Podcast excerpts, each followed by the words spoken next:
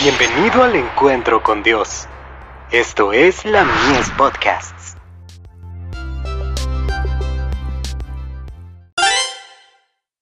Hijos e hijas de Dios. La amistad de los sabios.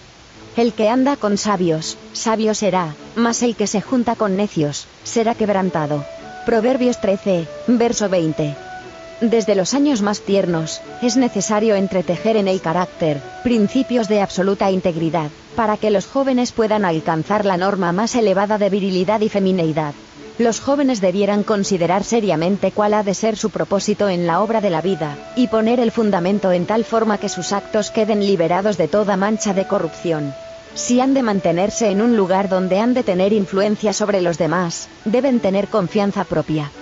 Debemos aprender una lección del lirio, y aunque estemos rodeados de influencias que podrían tender a corromper la moral, o arruinar el alma, debemos rechazar la corrupción, y ponernos donde las malas compañías no contaminen nuestro corazón.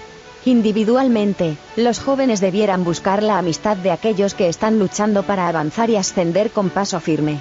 The Youth Instructor. 5 de enero de 1893. Examinad vuestro propio corazón, juzgad vuestra propia conducta. Considerad qué clase de amistades estáis eligiendo.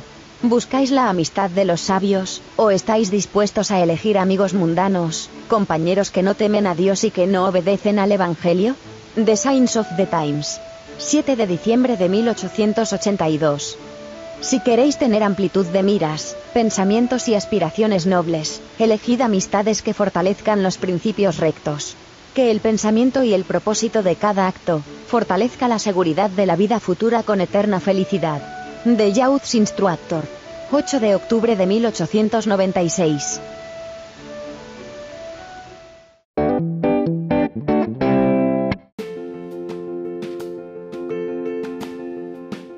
Visítanos en www.ministeriolamies.org para más contenido.